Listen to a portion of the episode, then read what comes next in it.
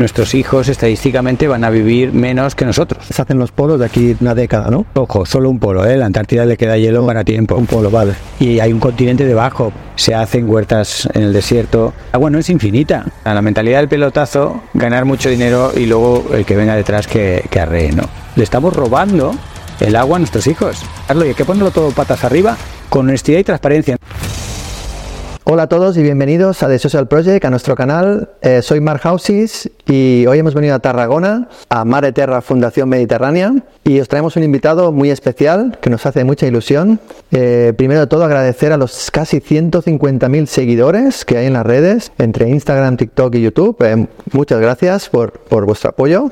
Y para celebrarlo hemos traído una, una persona muy especial, para hacer una, pequeña charla, una pequeña entrevista. Me refiero a Fernando Valladares, que es eh, científico del Consejo Superior de Investigaciones Científicas, del CSIC, y, con él vamos a charlar un rato, una persona con, con mucha experiencia, eh, muchos conocimientos en el campo de la ecología, en el que también trata el tema del cambio social, y vamos a hacerle muchas preguntas de, de muchos temas y veréis que es una persona que lo explica de todo de forma muy clara, muy entendible, muy humana, y eso hace que también sea un valor añadido y que y que también aprendamos ciencia, pero desde la cercanía, desde lo entendible. Y hemos venido a hablar de medidas, de soluciones, de alternativas a los problemas sociales y medioambientales. A partir de aquí, también nos sugerirá que nosotros podemos ser el cambio también, ¿no? Para intentar entre todos, ¿no? Pequeñas acciones, entre todos, pues hacer grandes cambios. Así que prepararos, eh, no os podéis perder eh, esta entrevista, eh, quedaros hasta el final y, y, sin más preámbulos, empecemos. Eh, bienvenido, Fernando, gracias por venir. Nada, un placer, Marc, encantado de compartir un rato contigo y con todos los seguidores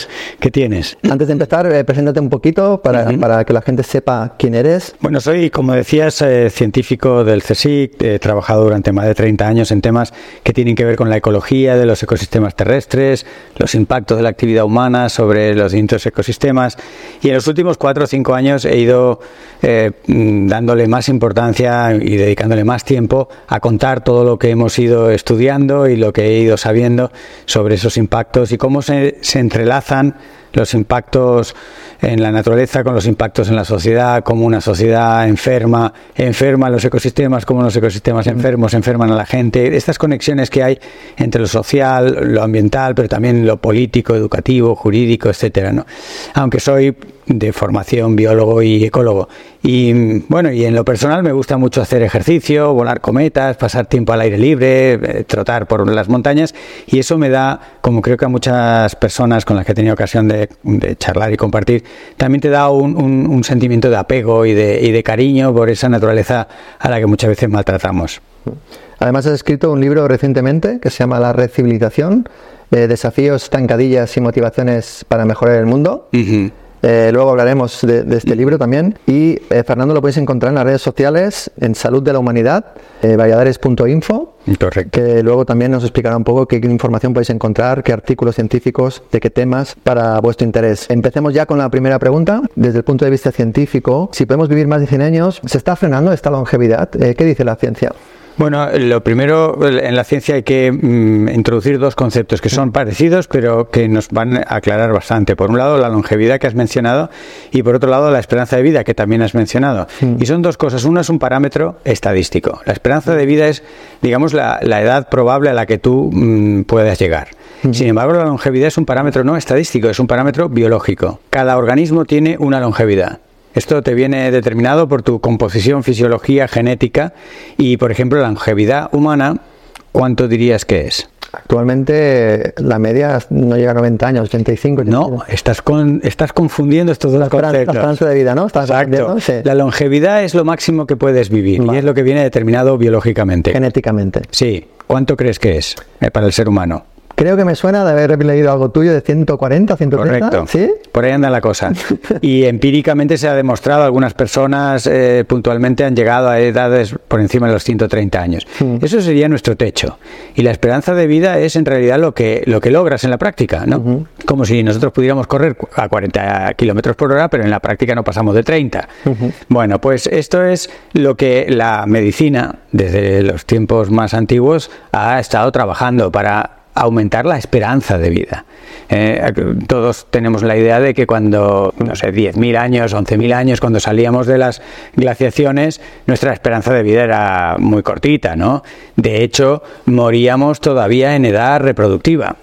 Ahora hemos entrado en una cosa que evolutivamente es bastante novedoso, que es que nos morimos mucho después de haber dejado de ser fértiles, lo cual abre cuál es el papel de los abuelos, muchas de las cosas que sabemos y que es muy interesante. Lo digo para que retengamos el concepto de que hemos empujado lo que era en nuestra vida habitual vivir 30 o 40 años que era lo que en la práctica veníamos a vivir, lo hemos prácticamente duplicado durante el siglo XX. Ha sido una carrera extraordinaria pues de vacunas, eh, tratamientos, eh, conocimiento de las enfermedades infecciosas y demás, que ha permitido duplicar, sobre todo la mortandad infantil, los bebés eh, murieron mucho menos cada vez a medida que se avanzaba en el siglo XX. Esto nos permitió duplicarla y llegar a ese valor que a ti te sonaba de más o menos los 80 años, pero ahora está estancada y de hecho si se mira con atención los últimos 3, 4 años y una ligera tendencia a bajar, algo que, que es poco menos que la primera vez en la historia o por lo menos en la historia más reciente del ser humano que ocurre porque puede crecer más deprisa o menos, pero siempre la esperanza de vida ha ido subiendo. De hecho, se da que nuestros hijos estadísticamente van a vivir menos que nosotros. Esto, aparte de ser trágico, tiene una razón que tiene mucho que ver con lo que hoy nos trae aquí, ¿no? que es el, medio ambiente. No es que la medicina no progrese tanto, al revés, la medicina sigue progresando. Terapias génicas, mucho conocimiento de biología molecular que está permitiendo resolver enfermedades. O sea, la medicina sigue haciendo su labor, pero se ve más que contrarrestada por un medio ambiente en mal estado, por un aire tóxico, por unos eh, disruptores endocrinos, un tema que también nos gusta mucho, nos interesa mucho. Eh, hay un montón de afecciones a la salud que tienen que ver con el medio ambiente, mm. que lo que van haciendo es disminuir la esperanza de vida. Entonces la, medicina la sube, el, medio ambiente deteriorado lo baja y el resultado neto es que ahora está estancada, en lugar de seguir al galope tendido que siguió durante el siglo XX y que nos teóricamente permitiría acercarnos a la longevidad biológica de en torno a esos 140 años. que en los medios tampoco aparece mucho este, esta información estadística que realmente es bastante nueva. Eh, siempre pensamos ¿no? en esas personas longevas ¿no? de, que llegan tantos años, pero realmente no se está hablando de que, de que la curva empieza a, a, pararse. y a pararse. ¿no? Claro, nos quedamos con los datos más de récord de las personas eh, en, algunas islas del Mediterráneo o en Japón, que son personas que viven 120 años, que hay bastantes personas personas en una determinada zona y eso nos llama la atención. Y no nos damos cuenta del otro lado, ¿no? de la cantidad de gente que baja la media, que baja el promedio mundial de esperanza de vida y que es debido precisamente a un medio ambiente tremendo. Hemos avanzado tecnológicamente, hemos avanzado en medicina, hemos avanzado en muchos campos, pero en contaminación, en, problemas ambientales, en problemas sociales, no hemos evolucionado igual. ¿no? Entonces, y hablemos sobre qué evidencias científicas existen entre, entre el cáncer y, las, y los factores ambientales. Ah, hay muchos ejemplos. Eh, pensaría en dos o tres como grupos de cánceres que nos puedan eh, ilustrar en esta tremenda relación. ¿no? Por un lado están los cánceres infantiles. Se calcula que entre un 70 y un 80% de los cánceres infantiles eh, tienen un origen más o menos directo o indirecto con las condiciones ambientales, lo cual habla que eh, también hay un techo ahí para la medicina. La medicina puede ir trabajando en esos cánceres infantiles. Hay hospitales dedicados a ellos, especialidades dedicadas a ellos. Es algo que nos mueve mucho, pero mm, tiene un techo, porque hay una parte muy importante que es el medio ambiente en el que se han desarrollado esos niños, incluso el medio ambiente que han tenido sus ancestros, también tiene una lo que se conoce como epigenética, una señal en los genes de expresión que puede derivar a, enfermedades, algunas de ellas mm, dando lugar a, cánceres. O sea, por un lado tendríamos esta, esta evidencia creciente de cánceres infantiles con una fuerte señal ambiental, pero podemos hablar de muchos otros. Hay toda una colección de cánceres relacionados con problemas autoinmunes problemas eh, en los cuales el sistema inmunológico digamos que se vuelve un poco loco, se descoordina y empieza a no reconocer algunas sustancias malas y a reconocer como malas algunas sustancias propias y te vuelves muy sensible a tus propias células.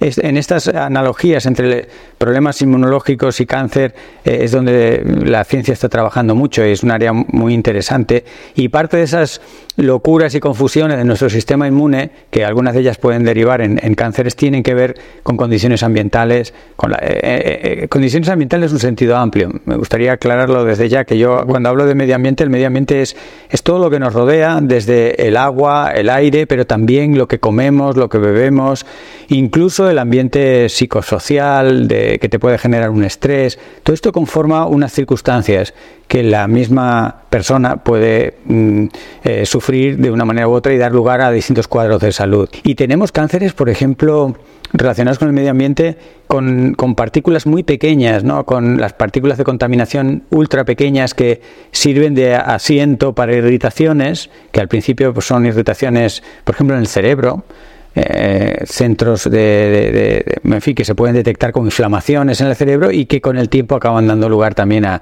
tumores cerebrales. Serían dos, tres grandes familias de cánceres relacionados con condiciones ambientales en mal estado. Lo, que estamos hablando hoy aquí son, eh, es en base a estudios científicos, es decir, eh, podéis ver en la página web de Fernando, en la salud de la humanidad, cómo cada, eh, cada información que podéis encontrar está respaldada por un mm. estudio. Desde aquí no vale decir yo opino, este ha dicho tal, no, no, aquí no basamos en opiniones. intentamos hablar sobre temas científicos eh, sin, sin, sin, opiniones y esta información, si os interesa, la podéis encontrar allá y, y ver exactamente estos estudios, dónde se han hecho, cómo se han hecho, qué muestra eso es muy importante. Sobre todo en el mundo de la información, eh, donde mm, hay tanta información y tan fácil y tan asequible, casi más importante que la información en sí es quién la ha dicho y dónde viene. Y para poder chequear su veracidad. en, en, ocasiones, la misma información del cambio climático, informaciones sociales o económicas, eh, algunas de esas informaciones se apoyan en, un estudio cogido con los pelos o en otros casos se apoyan en una gran evidencia y, digamos que ver si eso es de una columna de opinión en un periódico o si eso es de un artículo científico que ha sido evaluado y que está en una revista de, de calidad, te da idea sobre cómo de veraz y de, y de, confiable es una determinada información. Y eso es muy importante, no solo a lo que nos compete hoy aquí, sino en general, es como una herramienta clave que tenemos que desarrollar cuando navegamos o naufragamos en Internet. Hablando un poco de, los factores ambientales, eh, se habla mucho de la cantidad de, plásticos y microplásticos que hay en, nuestra, nuestro medio ambiente y también se ha demostrado lo que ingerimos actualmente eh, a diario de microplásticos. Se estima que son unos 5 gramos a la semana, que viene a ser como una tarjeta bancaria, que, que en pequeños trocitos, sin querer, en los alimentos de nuestro día, del agua, vamos ingiriendo y bueno, ahí una parte se elimina, otra no se sabe muy bien qué pasa, es decir, eso en la ciencia aún está investigándolo. Pero eh, Fernando, ¿cómo evalúas el impacto de esto en nuestra salud? Bueno, cuando empezamos a tomar conciencia de la cantidad de plásticos que rodeaban al, al ser humano, eh, hace, digamos, unos 20 años, que se empezó a tomar conciencia de que los plásticos nos rodeaban, se pensaba que no era mucho problema porque el plástico es inerte, o eso era lo que se pensaba. Resulta que cuanto más pequeño es el plástico, más problemático. Uno se puede encontrar un juguete viejo roto de plástico, eso poco, poca interacción va a tener con él. Pero si ese juguete viejo roto se empieza a deteriorar en partículas muy finas, primero siendo microplásticos que están en, en el rango de los milímetros, pero después los más terribles son los nanoplásticos, que son entre milésimas y millonésimas de milímetro. Es decir, ya son fragmentos pequeñísimos de plástico equivalentes al tamaño, para que nos hagamos una idea, mm, a un virus, mucho más pequeños que una bacteria. Oh.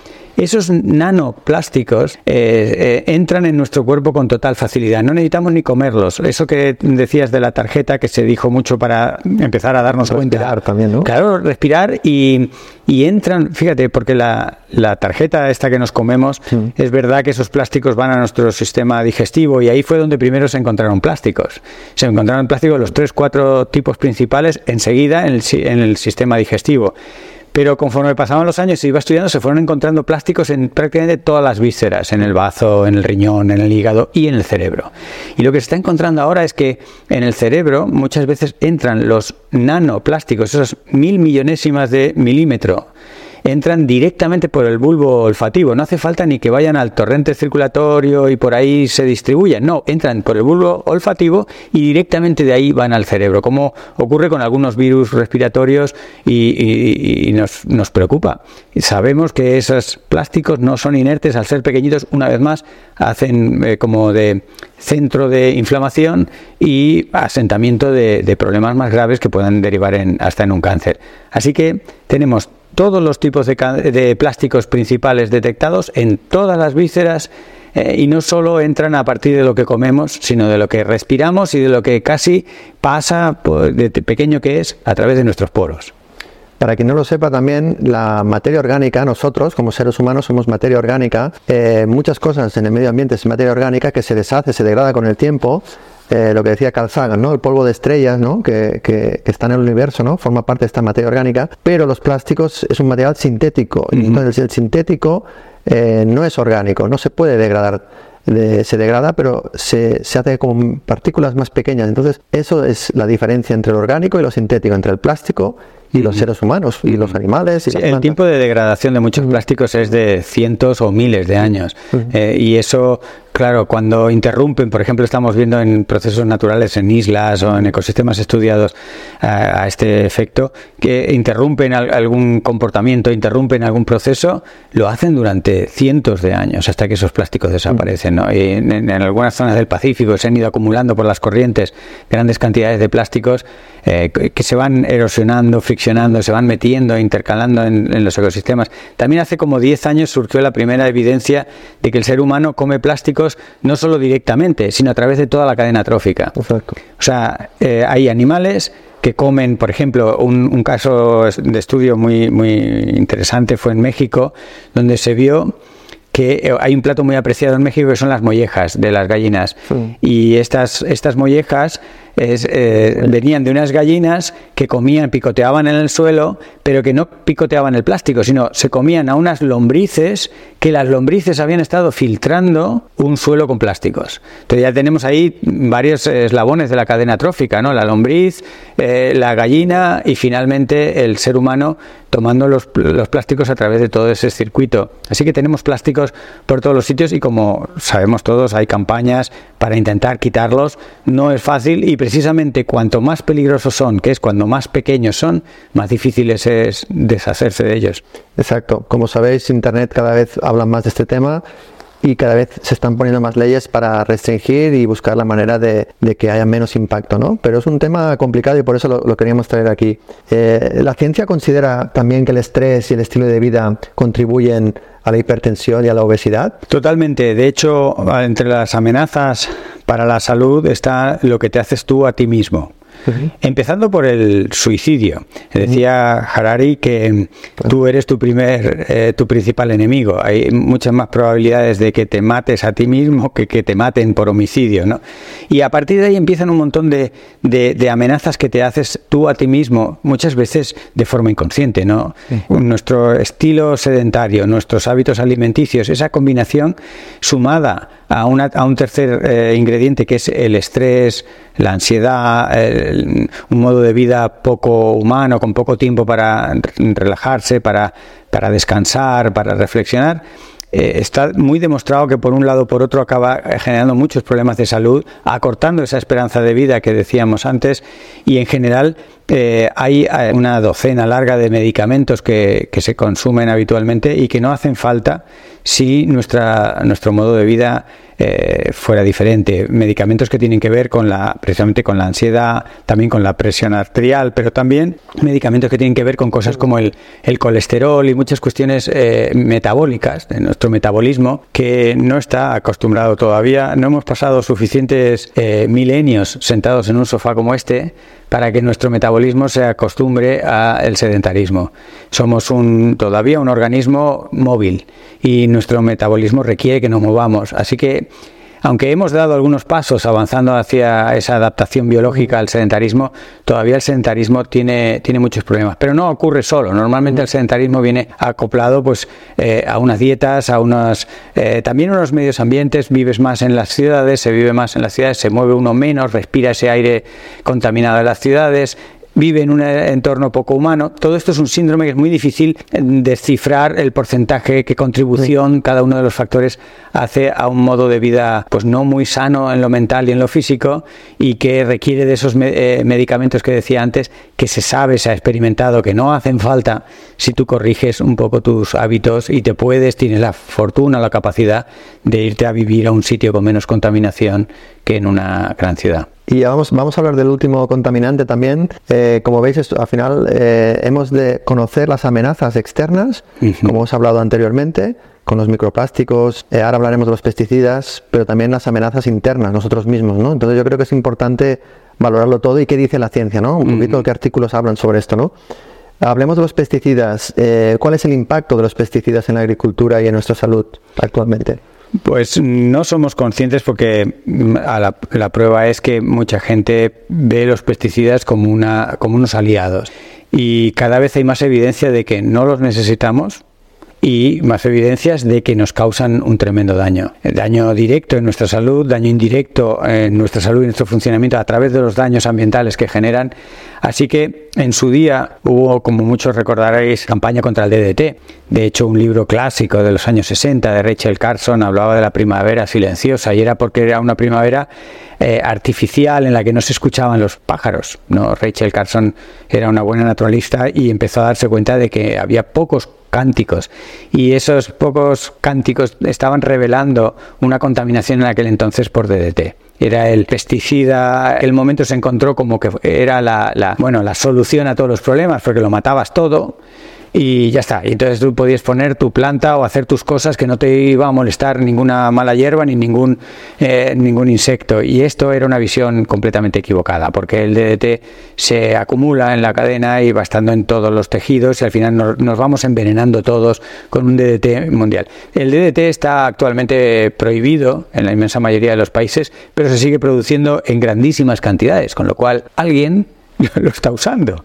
Y el glifosato y otros nuevos pesticidas han venido a reemplazar este, este tremendo eh, papel en el que el ser humano de pronto dice, vamos a limpiar, como si fueras a limpiar la mesa para poner allí los platos y demás, y trata a la naturaleza de esa manera, simplista, ¿no? Diciendo, fuera bichos, fuera plantas, yo solo quiero poner aquí tomates o quiero poner aquí gallinas de mi tipo, y no se da cuenta de que podemos emplear a la naturaleza precisamente para que regule las enfermedades, las malas hierbas y mantener un cierto descontrol controlado, que es como funciona la naturaleza. Nosotros tenemos una visión muy simplista y queremos una única especie, todo igual y eso es muy sensible, eso requiere unas condiciones muy extremas y lo que está viendo la ciencia es que a la larga ni siquiera ese sistema es más productivo.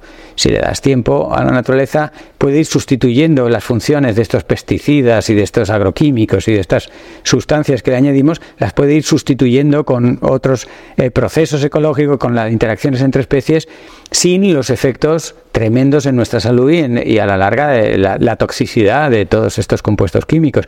Porque el glifosato, como otros muchos, empezaron siendo maravillosos y con el tiempo se va viendo y se ha ido viendo y demostrando los efectos perjudiciales para nuestra salud. Lo primero era, en el caso del glifosato, eh, sarpullidos y dermatitis, y después en el sistema respiratorio de las personas que lo manipulaban.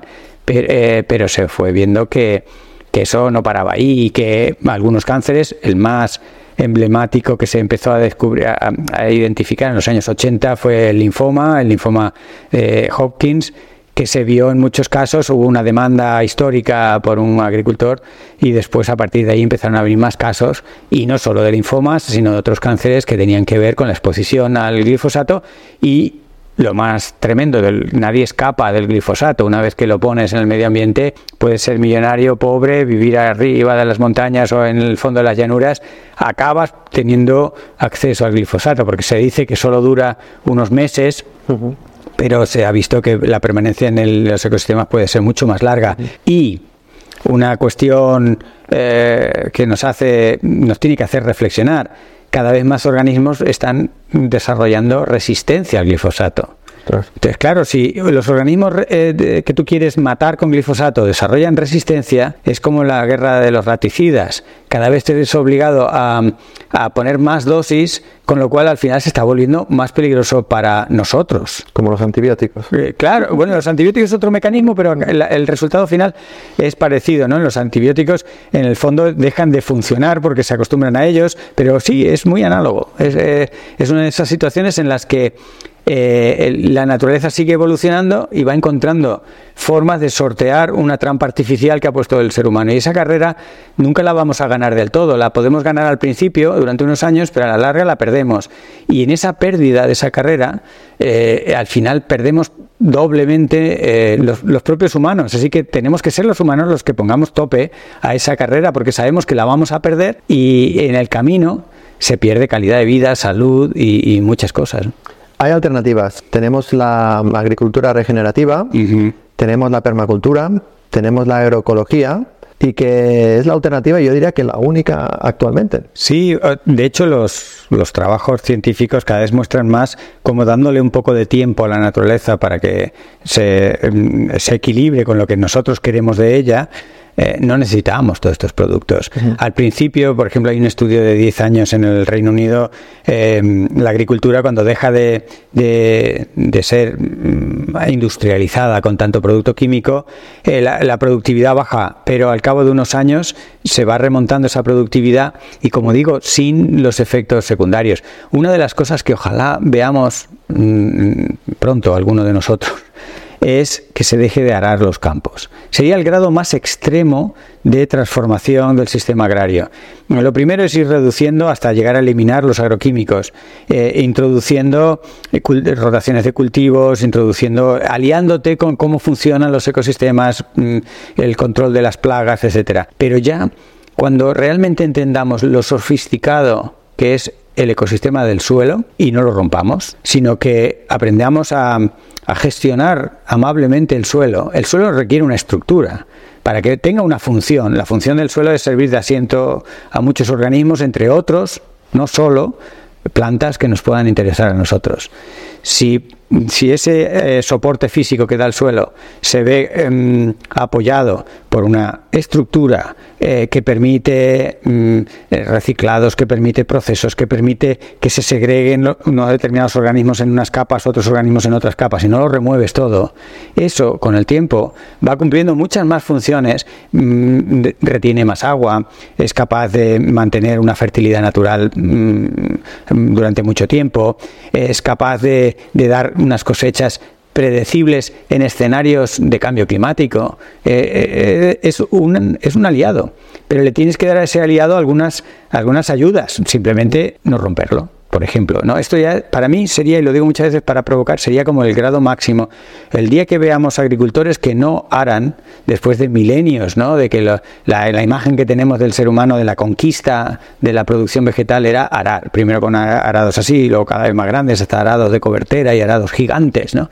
Bueno, pues todo eso hay que irlo rebobinando en esta filosofía de que uniéndote a la naturaleza los resultados no son instantáneos, pero son resilientes, son a largo plazo y no tienen estos efectos secundarios que estamos cada vez documentando más, que son tremendos. Muy, bien, Fernando. Muy interesante. Eh, vamos a hablar de, otro tema. En países, sobre todo del norte de Europa, se ha estudiado que el médico eh, no siempre receta pastillas de, la farmacia. Es decir, antes de llegar a las pastillas, eh, receta, por ejemplo, naturaleza. Es decir, el médico te dice que vayas al campo. Te receta también hacer actividad física, aquí en España también, pero en otros países mm, es una prioridad. Y luego, si hay un problema que persiste, y luego ya buscarán la manera, sea con productos farmacéuticos, ya sea con otra manera. Pero, ¿qué dice la ciencia sobre esto? ¿Es realmente verdad que le da beneficios a la naturaleza? Muchos, pero hay tales intereses en las empresas farmacéuticas por seguir produciendo, vendiendo y distribuyendo medicamentos que cuesta mucho la evidencia científica publicarla. Hay un, hay un estudio eh, por la Universidad de Helsinki que tardó muchos años en ser aceptado, publicado y demás, porque precisamente contaba esto que estás diciendo. Eh, en ese estudio habían tres medicamentos, uno era un, eh, un, control de la tensión arterial y los otros dos eran antidepresivos. Eran tres medicamentos muy comunes, iban en los bolsos y bolsillos de mucha, mm, mucha gente, ¿no? a partir de los sobre todo 40, 50 años. y, vieron que con paseos al aire libre, con exposiciones a la naturaleza, miradas largas, tiempo para estar mirando el mar, ¿no? Eh, no hacía falta. Y después de tres años de investigaciones llegaron unos resultados tan fuertes, estadísticamente tan potentes, que eran sorprendentes para los propios médicos. Y no los aceptaron, tuvieron que continuar el estudio hasta así en un total de 10 años para poder mostrar que efectivamente esos medicamentos no hacían falta en un porcentaje alto de la población. Es verdad que habría gente que desarrolla patologías que necesitan tratamiento médico. Esto no es una, una terapia alternativa, esto es simplemente eh, ser conscientes de, en qué secuencia nuestra salud va siendo afectada. En casos leves, también estamos hablando, no estamos hablando en casos que sean graves, sino en casos leves no hace falta llegar al extremo, sino que en casos leves se pueden tratar de otra manera. Pero fíjate que hay eh, una de las cosas que los médicos mm, empiezan a ser valientes y a recetar es eh, naturaleza. Recetar naturaleza es el reflejo de un, de un trastorno que se llama TDN, trastorno por déficit de naturaleza. Y que ese TDN, de momento, en muchos eh, campos de la medicina despierta sonrisas, ¿no? Como diciéndome, ¿cómo va a ser? ¿Cómo, ¿Cómo va a ser que esta persona se cura con naturaleza? Eso parece esotérico, parece de una secta o parece de iluminado. Piranoico, ¿no? Parece total. Cuando uno está en un hospital todo tecnológico y lleno de mm, cacharros y de batas blancas, le parece eh, muy poco que un médico le diga a usted eh, todos los días 45 minutos mm, sentado en el banco de su parque mirando y escuchando los pájaros. ¿no? Eh, esto, sin embargo, tiene un poder curativo muy demostrado. Y tenemos piezas que ya están en, eh, en la sociedad aceptadas. En los dos extremos de edad, las personas mayores, todas las enfermedades, o muchas de las enfermedades que vienen con la edad, ¿no? degenerativas, la demencia senil, el Alzheimer, los síntomas se amortiguan eh, con exposiciones a una naturaleza bien conservada. Es curioso cómo los efectos son tanto más eh, perceptibles, inmensurables, cuando los paseos por la naturaleza de estas personas afectadas ya con enfermedades de la vejez eh, son por, por, bosques bien conservados, bosques diversos, y no por una plantación sencilla y, cutre, diríamos. ¿no?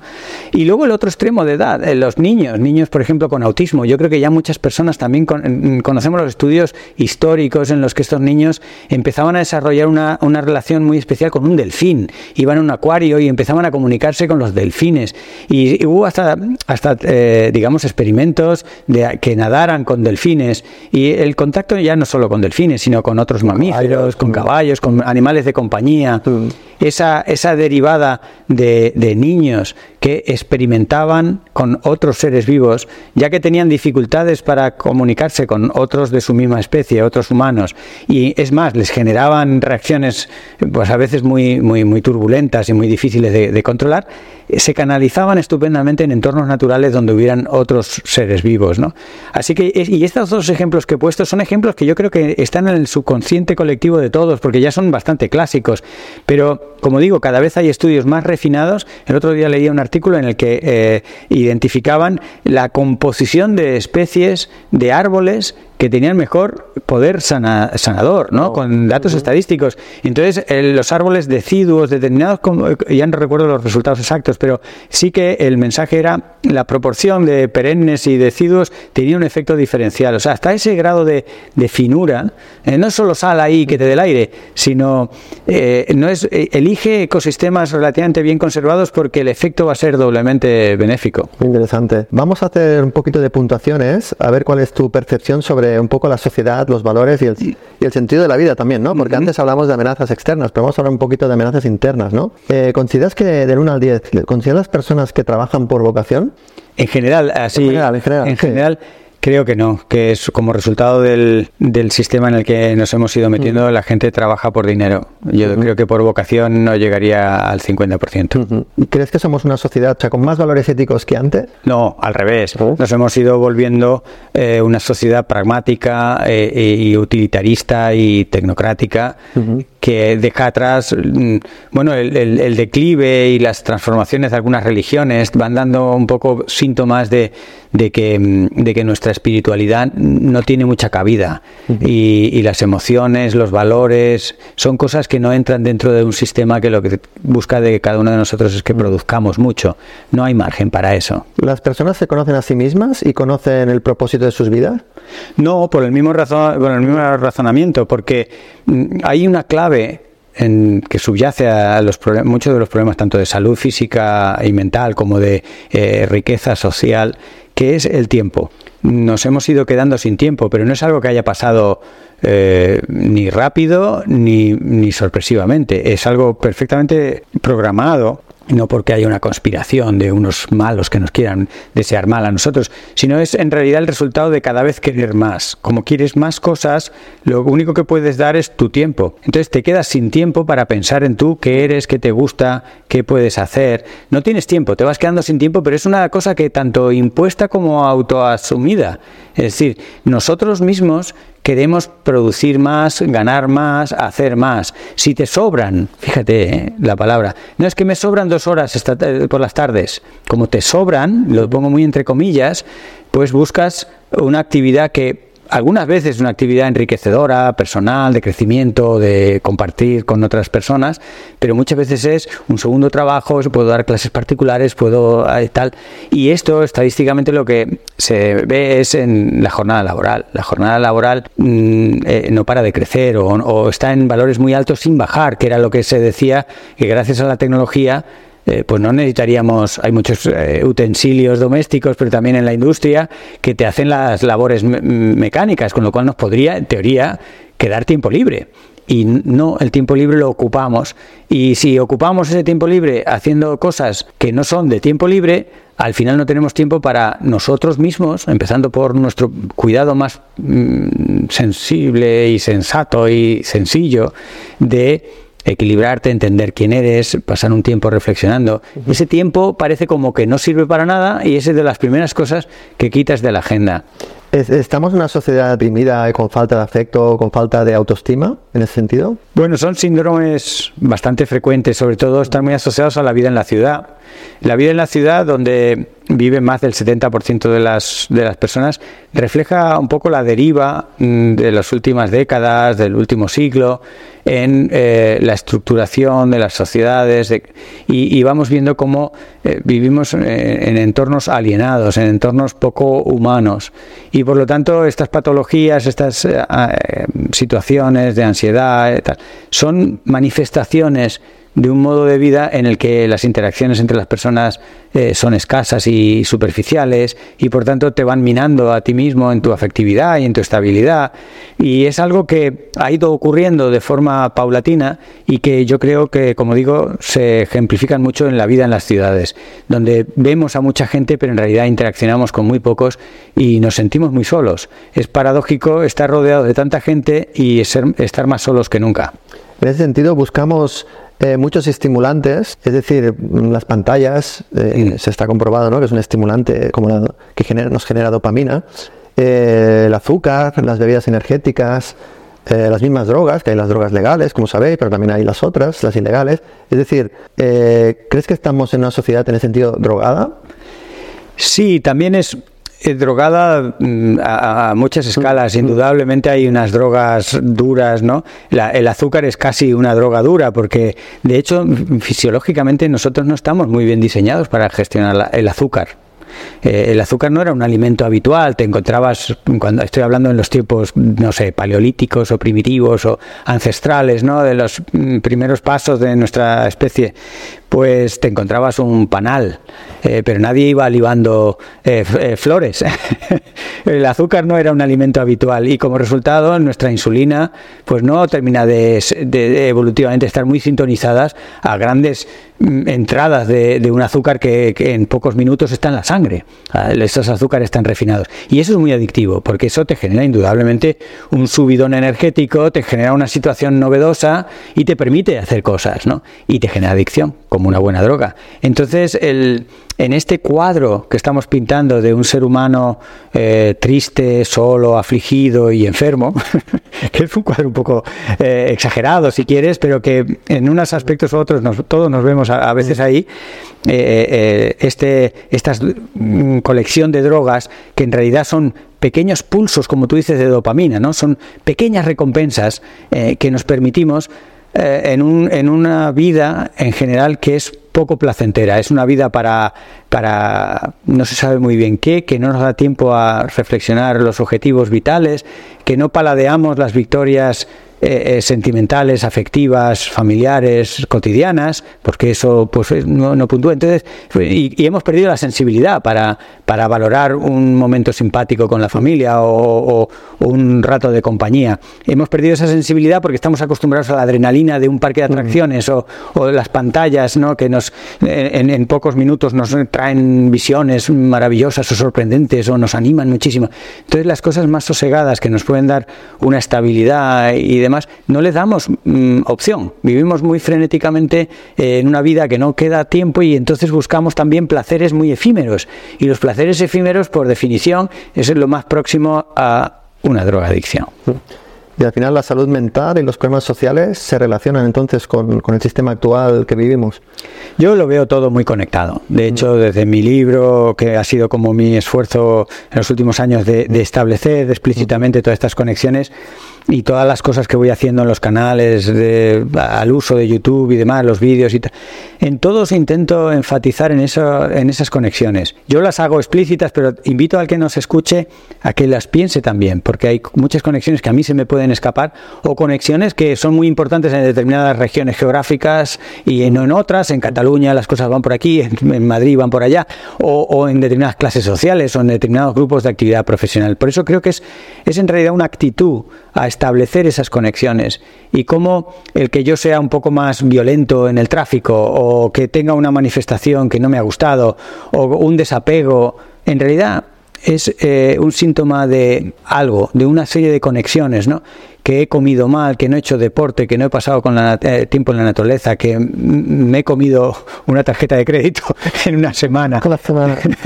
son, muchas cosas, todas van haciendo una vida en la que estamos como huyendo en lugar de parar y ver qué es lo que está mal y arreglarlo vamos huyendo y entonces nos compramos un coche para que nos dé ilusión. Y, ya este coche está viejo, pues otro más, otra tablet, otro teléfono. Eh, los, los divorcios y las separaciones, por ejemplo, también son, no sé la estadística ahí, ¿eh? Muy alta, muy alta está. No, muy alta, es verdad. Pero en cualquier caso son son un síntoma como de que las relaciones humanas son de usar y tirar, ¿no? A mí esta persona ha dejado de emocionarme, pero si está descrito que eh, el amor pasional dura eh, un tiempo, en unas personas unos años, en otros unos meses, pero... Las hormonas que generan... Las hormonas es como el estado de emergencia, no se pueden eh, sintetizar de forma crónica toda tu vida. Te enamoraste y estás con ese subido hormonal 60 años. Es, es biológicamente imposible.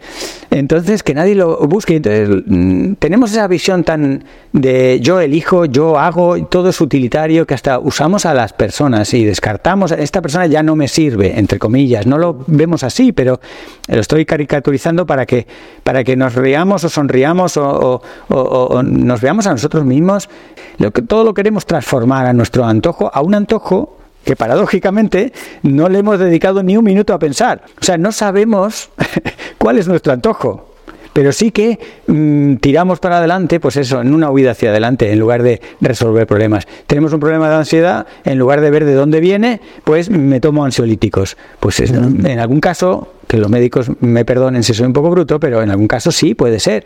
Pero en muchos casos vete al origen de la ansiedad y a lo mejor no necesitas ni siquiera un psicólogo, un psiquiatra, que también están muy de moda. Eh, mm, baja las revoluciones, pasa tiempo con gente que te quiera y tú también estate un poco equilibrado eh, y, vuelve a, empezar a caminar pasito a pasito. En lugar de mm, voy a mil y todavía me compro un coche para ir a mil quinientos. O sea, eso lógicamente contribuye a una sociedad de consumo, que por eso hay intereses en que la gente no se termine de curar del todo. No es que haya intereses, pero es que nos viene bien, ¿no? Yo no soy de, conspiraciones, ¿no? Pero sí que entiendo que hay cosas que al sistema le favorecen, entonces que haya gente muy adicta, eh, pues eh, favorece el consumo. Eso no es, como muy evidente. Eh, entonces se generan falsas adicciones. Se dice del marketing que es generar necesidades donde no las hay. De pronto necesitas esa camiseta o de pronto no lo necesitas. Puede ser un capricho, puede ser un regalo, pero lo vamos haciendo con una frecuencia y a medida que estamos peor, eh, pues todavía buscamos esas eh, chutes de dopamina, esos pequeños puntos de satisfacción momentánea que en el fondo nos hunden más y más en, una miseria de la que no acabamos de, analizar. Y todo esto tiene mucho sentido no solo por aspectos, eh, digamos, individuales, afectivos, que porque si no parece que uno está entrando en el terreno de la autoayuda, pero también tiene muchas derivadas ambientales de cómo, de cómo funciona una sociedad compuesta por individuos que, que están así un poco eh, eh, eh, de forma enfermiza consumiendo sin ser felices. Porque yo una de las cuestiones que muchas veces planteo así como para sonreírnos todos y relajar un poco, ¿no? porque si no parece que hacemos unos análisis muy tremendos. Pero si nosotros viviéramos una fiesta, una fiesta del derroche, una fiesta en la que consumimos agua, energía, camisetas y mm, recursos naturales a lo loco, y lo pasáramos bien y fuéramos felices, yo diría, en fin, no es una sociedad de la que me sienta especialmente orgulloso, pero diría, bueno, pero al menos reventaron los límites planetarios siendo felices. Pero es que no es el caso.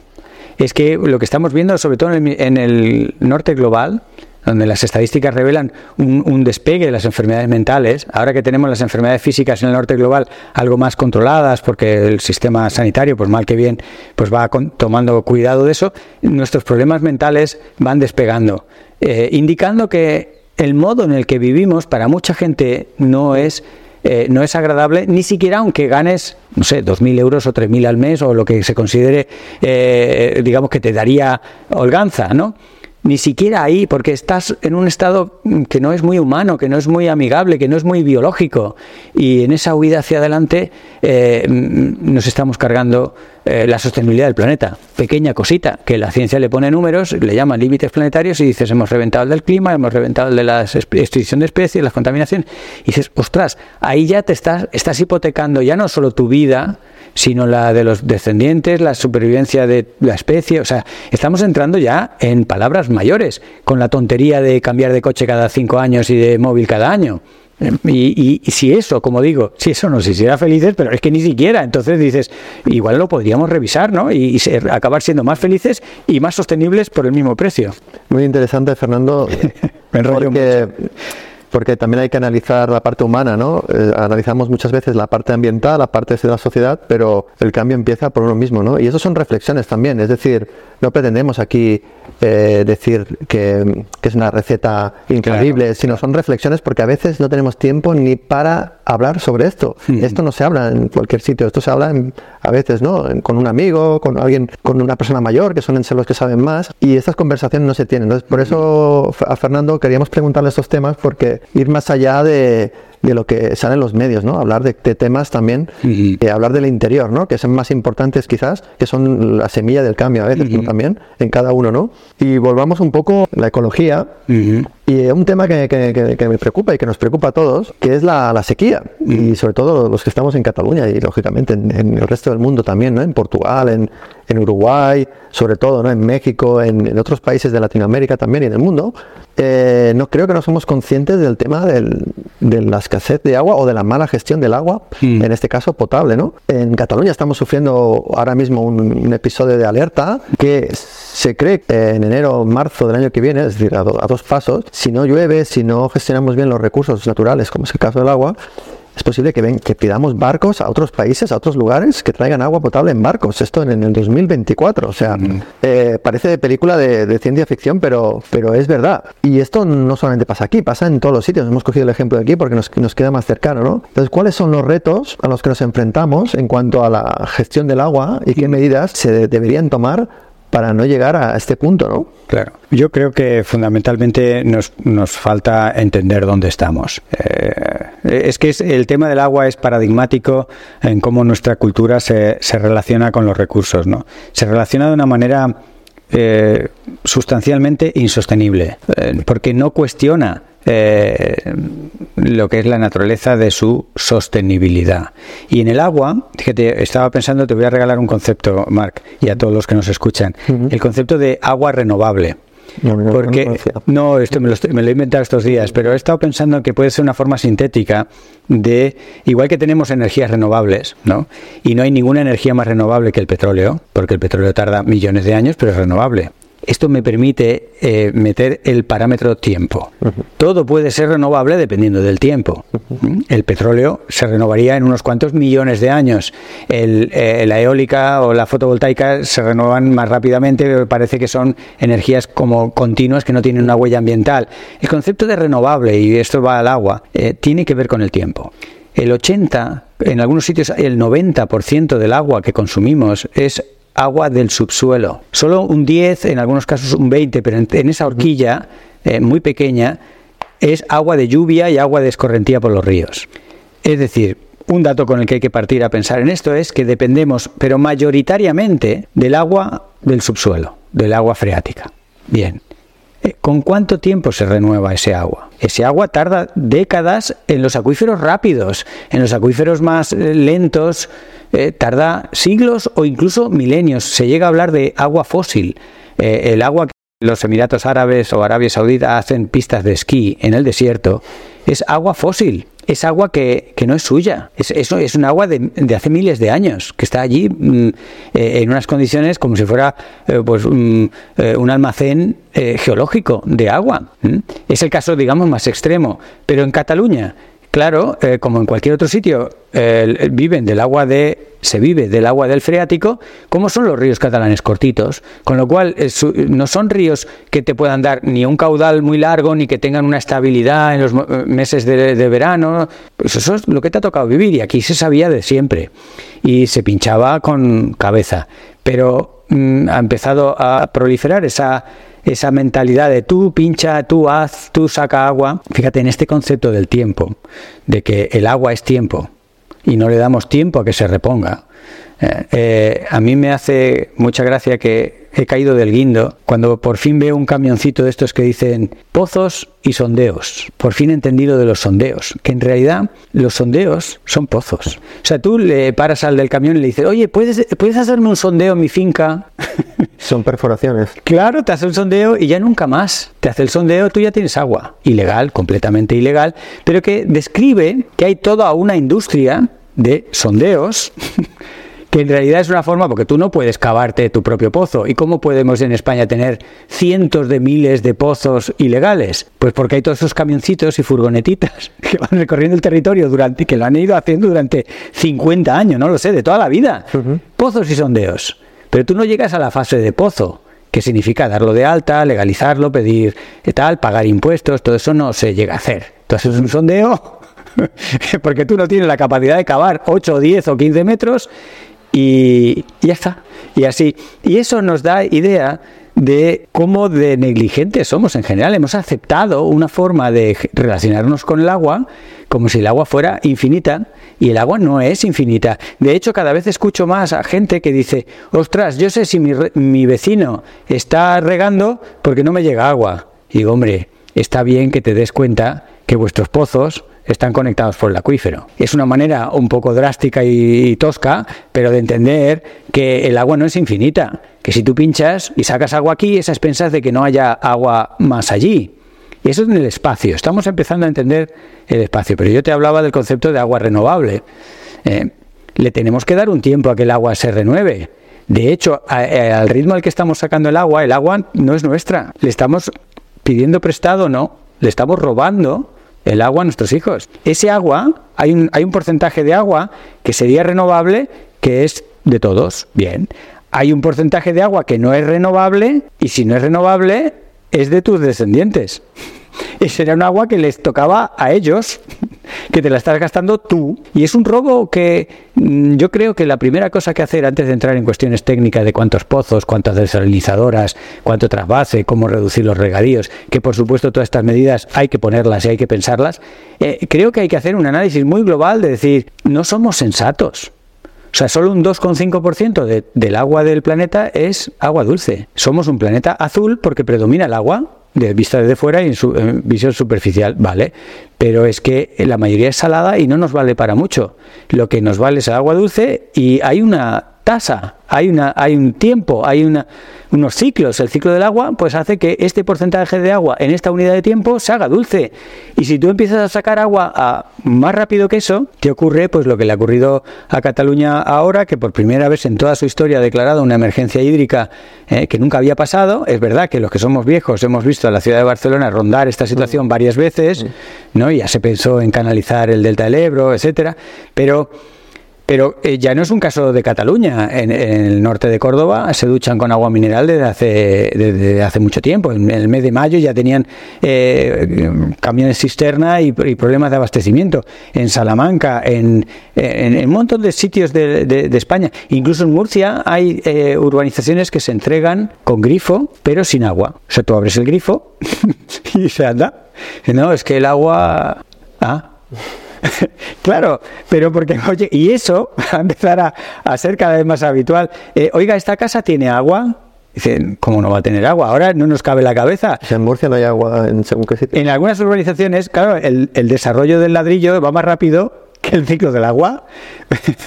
Por eso, entonces tú pones tuberías, tú pinchas en un sitio, pero luego no hay agua para todas las tuberías y grifos y tal. Entonces la gente, pues ya se las compondrá. Y hombre, que, le, que, que una sequía te sobrevenga ya es mala cosa, pero que una sequía ocurra antes de que empieces a ocupar la vivienda, ya dices, es, es el colmo, ¿no? Pero estas situaciones que ahora nos sonreímos son situaciones kafkianas que revelan esa esa insostenibilidad con la que el ser humano se, se relaciona con los recursos naturales, pensando que son para siempre. Claro, como hay mucho litio, pues venga, litio sí, pero cada vez está dispuesto de una manera que cuesta más eh, usarlo, o sea que, oye, usa el litio con un poco de sesera. Pues lo mismo con, las, con el petróleo, lo mismo con el agua, o sea, nuestra relación es, venga, a usarlo eh, como si no hubiera un mañana. Y eso eh, pues al final nos lleva a situaciones completamente absurdas que cuando las simplificas o las caricaturizas como estoy haciendo yo ahora, o se las cuentas a un, a un niño o una niña de 8, 10, 12 años, que se quedan así como diciendo, ¿en serio? Estos, las personas que piensan así son las que están al mando. Y yo digo, sí. Y, y si lo malo de los regadíos no es ya que se den, se concedan nuevas hectáreas de regadío, sino que se celebre y que se ponga como un mérito eh, político el haberlas concedido. Y un, o sea, es, eso revela que no hemos entendido nada. España tiene que ir cerrando regadíos. Fíjate, por seguir con el ejemplo que está muy cercano de, Barcelona, se les pide a los barceloneses y barcelonesas que eh, gasten poco agua doméstica. Mira, aunque no se ducharan en 20 días y no usaran nada de agua, podrían eh, contribuir a ahorrar un 10, 12, 15%, porque el 70% es regadío y, el otro tanto... Eh, el uso del agua, ¿no? El uso del agua mayoritario es agricultura y usos industriales. El uso doméstico es un porcentaje pequeño. 10 o así. Entonces, yo veo bueno esas campañas que van dirigidas al, al consumidor y a los ciudadanos y ciudadanas. Lo veo bueno en cuanto a que generan conciencia y, también para todos, incluso, claro, los políticos y los empresarios también son ciudadanos y ciudadanas. Y entonces te va entrando esa conciencia de decir, oye, eh, usemos el agua que, vivimos en un sitio seco y cada vez con los escenarios climáticos vamos a tener menos agua y demás. Entonces, en ese sentido está bien, pero en el sentido de solución al problema, la solución al problema no somos los ciudadanos, que podemos, haciéndolo todo muy bien y siendo un poco guarretes, eh, ahorrar un 10, un 12, pero es que tenemos que ahorrar mucho más agua y eso es el, la región intocable de la agricultura y la industria. Pues no, pues habrá procesos industriales que habrá que grabarlos por el agua y por tanto eh, una forma muy sencilla y directa de que se ahorre realmente agua y habrá que grabar el, agua de agricultura como el combustible de aviación tienen unos eh, regímenes fiscales que, pues a lo mejor no nos podemos permitir, hay que revisarlo y hay que ponerlo todo patas arriba con honestidad y transparencia. Y por supuesto los agricultores no tienen que pagar ninguno de estos platos, porque estos platos rotos los hemos roto nosotros, toda la sociedad que ha admitido que los tomates valgan eso, que ha admitido que se produzcan de esta manera, que se riegue un olivo cuando es una especie estupenda de secano. Todo esto lo hemos admitido todos. No tiene sentido eh, culpabilizar al agricultor o al ganadero o al... Eh, eh, el agua, es mucho más que todo eso, ¿no? Claro, tenemos que ser, o sea, ellos son el brazo ejecutor de una sociedad que nos hemos organizado eh, pues a ser un fuet muy rico pero muy barato, a tener una serie de cosas que dices, esto hay que repensarlo colectivamente. Es decir, el plan hidrológico se tendría que, como uno de los pilares fundamentales de, este, de, esta planificación hídrica, sería las aguas freáticas, las aguas del subsuelo, las aguas que están debajo de nosotros, ¿no? Eso sería una prioridad. Em, luego tenemos el tema de los pozos ilegales, que eso es un tema que, hay que, habría que regular, ¿no? Luego tenemos que el 25% o más de toda el agua que nos suministra en una ciudad, en un, pueblo, eh, se pierde por, mm. culpa de las fugas. Em, que son, son puntos de, esto, de este plan, ¿no? Que habría que, que, explicar y que, y que actuar, ¿no? Eh, luego tenemos agua que, que, en sistemas de riego, en, en, en, tecnología, podría mejorarse aún más. Sí que, sí que España ha hecho grandes avances tecnológicos en riego, pero que, que quizás podríamos mejorarlo y, y, y, que la tecnología ayudaría en ese sentido.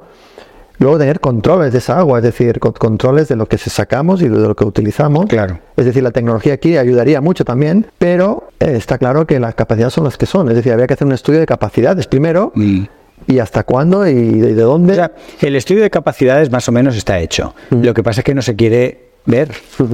Y lo que estás comentando de soluciones tecnológicas, que por supuesto están muy bien, siempre hay que ver la tecnología como una muleta, que también es una solución tecnológica cuando no puedes andar. O sea, la tecnología es una ayuda, es una herramienta que nos ayuda a, pero el a lo tenemos que decidir nosotros, que es el modelo de sociedad que queremos. O sea, si queremos producir un tercio más de tomates y tirarlos, eso ¿Qué tecnología? O sea, si tú optimizas el riego para regar los tomates muy bien y luego tiras un tercio de los que produces para regular los precios del mercado, pues todo lo, todo lo que va, por ejemplo, a aumentar la eficiencia. El riego España es verdad que, que ha mejorado muchísimo en la eficiencia del riego y, y, eso es una medalla honesta que se puede poner quien se la tenga que poner.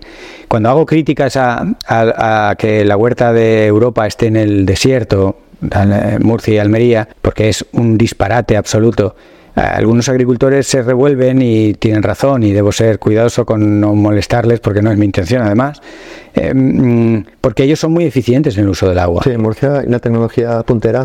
y, lo, y lo hacen muy bien, pero es que no tenemos que llegar a ese nivel. O sea, antes de que el agricultor tenga que decidir el agua y lo va a hacer de la mejor manera, no hay que hacer ese uso en general del agua. Eh, mm, la tecnología tiene que venir a ayudar a soluciones con, con visión, con estrategia, no que mm, hacer más con menos. Ahora resulta que solo tengo X litros o hectolitros de agua o hectómetros cúbicos. Pues entonces optimizando puedo seguir creciendo la producción de tomates. Claro, tarde o temprano eh, creo que es evidente que nos vamos a volver a encontrar con el problema que tenemos ahora. O sea, la eficiencia tecnológica, etcétera, es una herramienta que te puede ayudar a ganar algo de tiempo, lo cual a veces es crucial, o sea, que no le estoy quitando importancia, pero que no nos engañemos, que, que la solución nunca es tecnológica, y menos en una sociedad tan, tan llena de gente. O sea, la solución pasa en que la gente eh, toda la sociedad decida otras maneras de hacer las cosas. Y la tecnología entonces vendrá realmente a tu ayuda. Si no, algunas de las tecnologías en realidad son como una soga al cuello para ahorcarte. Porque dices, como puedo hacer más con menos, hago más. Y al final hago más, más, más y empiezo a tener impactos gravísimos. La paradoja de Jevons en su día con el carbón fue constatar hace siglo y medio que cuando aumentaba la eficiencia en el uso del carbón, al final consumías más carbón. Claro. Eh, eh, porque como se podía hacer más con menos, tú te quedabas con la parte de más, era más eficiente. Entonces, aunque al principio hay un efecto de reducción del consumo y la producción, eh, está el efecto rebote a medio largo plazo. Y con el agua no puede caernos eso. No es que ahora somos más eficientes porque riego por goteo, hacemos unos riegos, tal. Sí, sí, que está muy bien hacerlo. Pero no perdamos el objetivo último, que es usar menos agua. De, hecho, en Israel han hecho de agricultura en desiertos, con, un micro riego que van con los, para el agua y los nutrientes, y lo tienen todo en uno. Y luego muchos usuarios en, en, nuestras redes nos dicen, no, no, si la solución es, la mayoría, ¿no? Dicen, eh, ¿por qué no convertimos ¿no? el agua de mar en agua potable? ¿no? Volvemos a todo lo mismo, ¿no? La tecnología, ¿no? Como solución. Mira, las desalinizadoras son un bonito ejemplo de cómo la tecnología no es ni buena ni mala, sino todo lo contrario.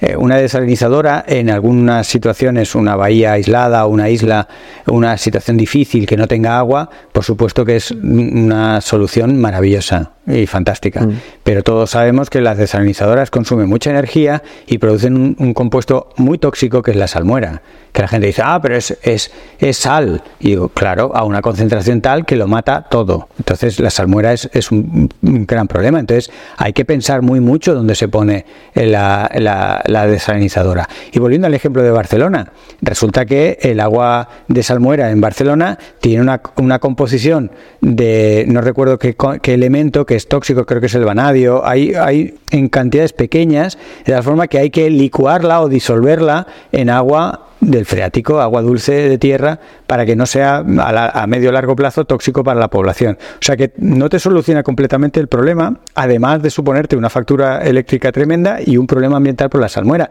Entonces, es una tecnología, indudablemente. ¿Te falta agua? Pues tienes que ver el abanico de cosas, lo, las que has mencionado, ¿no? Uh -huh. Pero sobre todo creo que tiene que sobrevolar el, la idea de que hay que consumir menos agua que, mm, que la, el agua más eficiente es la que no se usa. Como la energía pasa un poco lo mismo. Tenemos que llegar a esa situación, a ese comprender que eso no es eh, algo malo, sino es algo eh, eh, lógico, sostenible y que tarde o temprano acabará viniendo. De hecho, la mayoría de agua de todas las viviendas de cualquier país, esa agua se utiliza pasa a ser agua gris o agua negra y la perdemos, es decir, no la reciclamos. Decir, ya empezamos desde casa mm. que no, no, hacemos agua renovable, no, no la renovamos claro. y, y, que se necesita tecnología también. Pero ya de entrada esa agua ya se pierde o acaba contaminada en algún río, depende del, del uso que se haga. Claro pero ya por ahí ya empezamos como mal, ¿no? En el sentido de que efectivamente de que de que la usamos y adiós y, y no y bueno, es, agua también que se puede, Imagínate, se puede utilizar. En muchas ciudades del, del mundo, sobre todo en el norte global, empleamos un agua de una extraordinaria calidad, riquísima, eh, mm, buenísima, para empujar nuestros excrementos tubería abajo. Uh O sea, eso en un mundo en el que cada vez hay más gente sin agua, uno de cada tres de, tienen eh, deficiencias de agua en el, en el, mundo y fíjate lo que estamos haciendo globalmente, ¿no? Ya se hacen bromas de que en Estados Unidos en la, en la el intermedio de la Champions o de su equivalente, ¿no? De la liga esta de fútbol americano se tiran en la cadena porque van todos al baño y, y, y, y están todas las estadísticas de los hectómetros cúbicos de agua que en, ese, en esos minutos de publicidad se ha provocado, es que decimos, y lo utilizamos para algo como eso, empujar nuestros excrementos tubería abajo. Eh, claro que se puede poner una, un, un, segundo circuito que ya en países como Israel se está poniendo y que yo creo que irá cada vez más haciéndose viviendas con un doble circuito porque hay aguas que pueden ser, o sea, el agua del lavavajillas o de la lavadora se puede emplear eh, perfectamente para empujar nuestros residuos, ¿no? Pero eh, pero eso, si no tenemos la visión global, eh, será una solución temporal que a la larga no ahorrará agua, porque la usaremos todavía con más, eh, con más descuido, porque como en el fondo la estamos reutilizando, o sea, hay que tener muy claro el objetivo último, que es usar menos agua, por lo que decía del tiempo. El, el, el agua tiene un tiempo de renovación y si la usamos más rápida, el agua original, de lo que se repone, la estamos robando o en el espacio o en el tiempo o las dos cosas. Bueno, es un tema que estaríamos horas hablando sí. y, y, a mí es un tema que me gusta mucho. De hecho, en el canal pues hay muchos vídeos sobre el agua y que dan a la reflexión y, y pienso que la gente cree que el agua es un recurso inagotable, que eso de la sequía pues es saqueo, a veces dicen, ¿no? Pero la gente no conoce el tema del agua y Hablemos de medio ambientes. Creo que en Europa, en el tema de la deforestación, hemos mejorado con los últimos años, no lo sé, eso mm. no, no puedes decir tú. Sé que en América Latina es otro, es otro tema, es otro tema, otra manera del uso sostenible de los bosques. Quería saber un poco, desde tu punto de vista ¿no? de los artículos que tú gestionas y, y lees y investigas, cómo estamos ¿no? en el tema de la deforestación, ¿no? de la conservación del medio ambiente ¿no? en, en Europa o en América Latina. Mm. Bueno, realmente en, en el norte de América y en Europa en las últimas décadas ha habido un, una, unas políticas de conservación de los bosques que ha dado lugar a, a en general, general claro. a, a, un aumento de la superficie forestal y también de la superficie forestal de calidad, porque no todo es igual de bueno, las plantaciones monoespecíficas no tienen el valor eh, naturalístico, pero también el valor funcional y muchos valores de biodiversidad, etcétera, y de la salud que hablábamos antes. Eh, que pueda tener un bosque rico en especies. Entonces, bosques más extensos y de mayor calidad sí que es una tónica en, en, en, algunas grandes regiones después de décadas de una política forestal distinta. Pero claro, una de las situaciones que se está viendo es que la reforestación de Europa, por ejemplo, está siendo a expensas de una deforestación en otras regiones para darle a Europa cosas que necesita o que quiere, como por ejemplo carne ¿no? de vacuno que se hace en zonas donde había selva tropical o bosque tropical o la producción de soja, ¿no? que está generando grandes conflictos mm, que dice soja, diría otros eh, cereales, otros combustibles, otras mm, leguminosas, otros, en fin, que se industrializan y que se exportan en grandes cantidades, o bien para combustible o bien para producción de piensos, ¿no? y que Europa importa en, unas cantidades eh, muy grandes y para producirlas en esos otros países de Iberoamérica, de África o de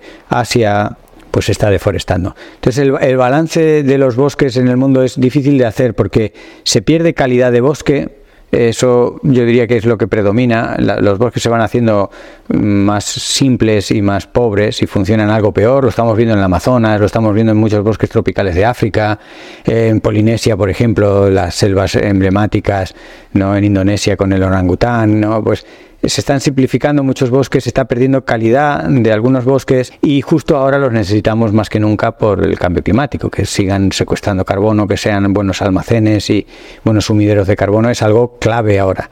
Y nos estamos dando cuenta un poco de que esta política global de los bosques no es muy coherente.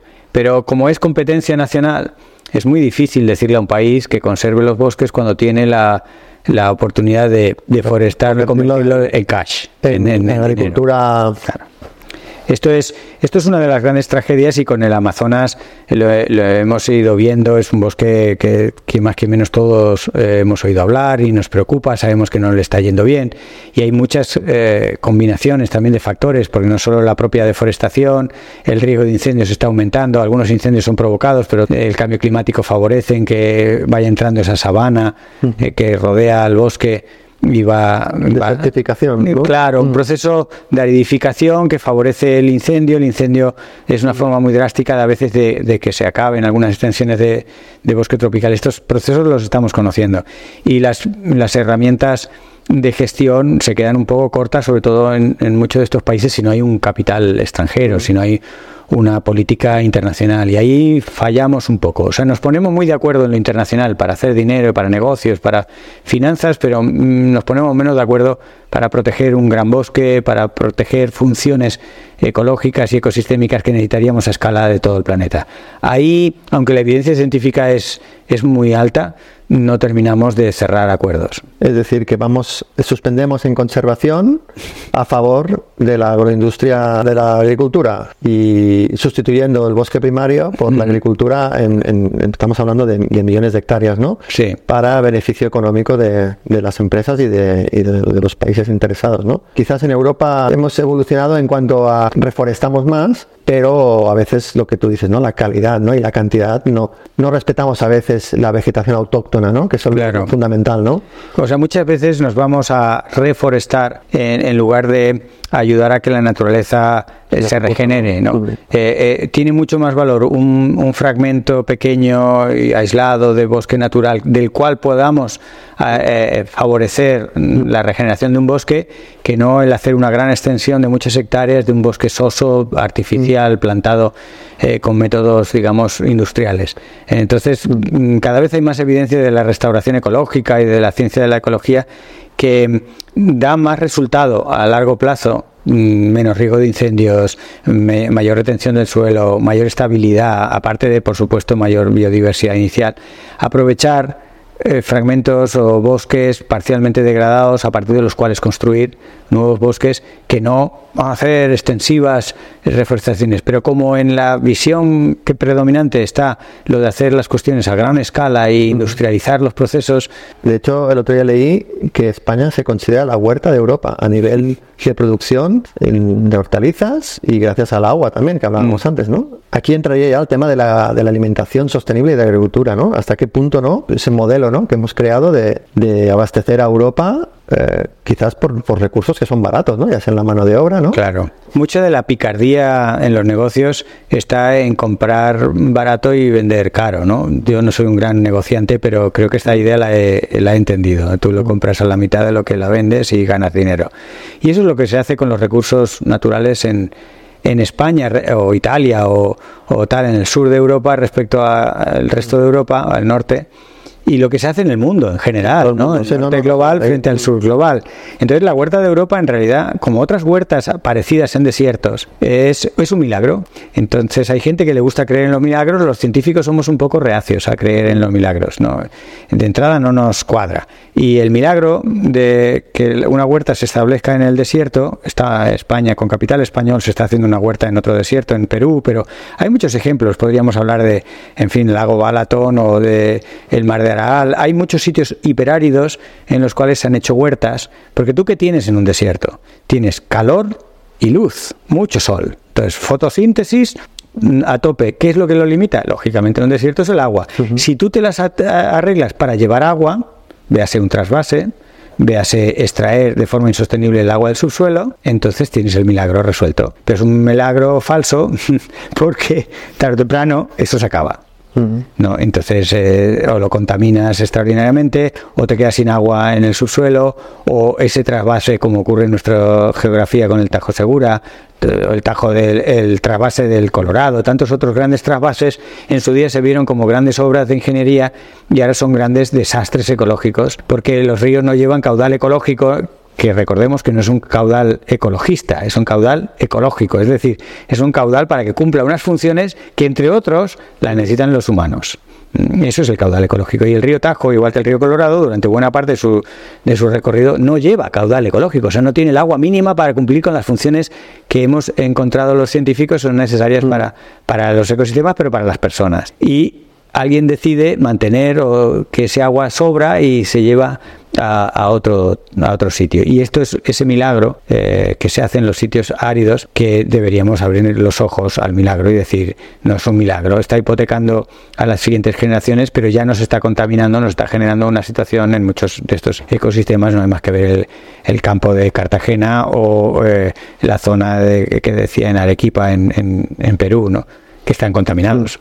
Y aquí hablaríamos como soluciones o alternativas la, la agroecología aplicada a la agricultura, la agricultura regenerativa, comprar en productos de proximidad, claro, que, decir, que el cliente sepa qué está comprando, ya estamos dando información de que ese producto ya no, ya no ha recorrido miles de kilómetros a veces, ¿no? Para llegar a nuestras casas, sino que también podemos tener alternativas y, leyes que favorezcan estas alternativas, es decir, de soluciones hay, lo que pasa es que cuestan, ¿no? La soberanía alimentaria, ¿no? Que se habla, ¿no? Sí, o sea, cuestan por, por dos razones básicas que las tenemos que tener muy claras en la mesa. Hmm. Una, las inercias a cambiar, que siempre es verdad que nos cuesta a todos, a los sistemas económicos, pero a las personas cambiar. Y otra es eh, el la mentalidad del pelotazo.